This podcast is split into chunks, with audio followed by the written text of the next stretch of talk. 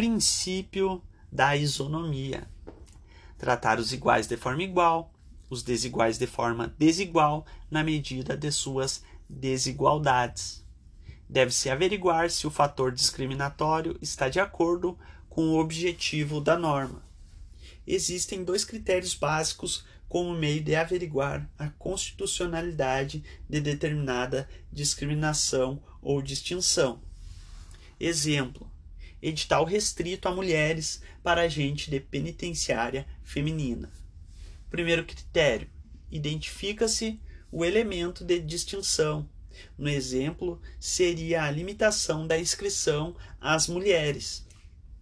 O segundo critério: verificar se o elemento de distinção é objetivo, razoável e proporcional ao fim buscado pelo ato discriminatório, no caso o edital. Aqui, examinando o exemplo, o objetivo do edital é o provimento de agente de penitenciária feminina. Logo, não há nada mais razoável e proporcional que a limitação de inscrições a mulheres. Vale dizer ainda que a limitação foi objetiva, ou seja, a todas as mulheres, sem qualquer distinção de caráter subjetivo.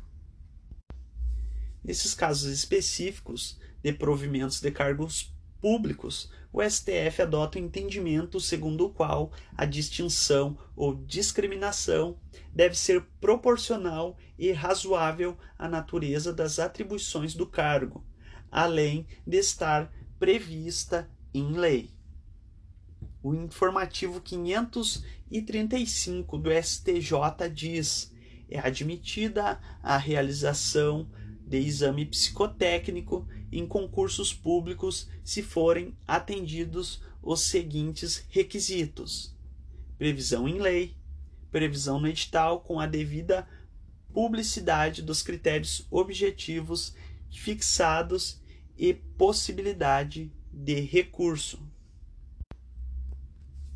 Segundo entendimento, teste físico, diferença entre mulheres e homens, não viola o princípio da isonomia. A súmula vinculante 44 do STF também diz: só por lei se pode sujeitar a exame psicotécnico a habilitação de candidato a cargo público.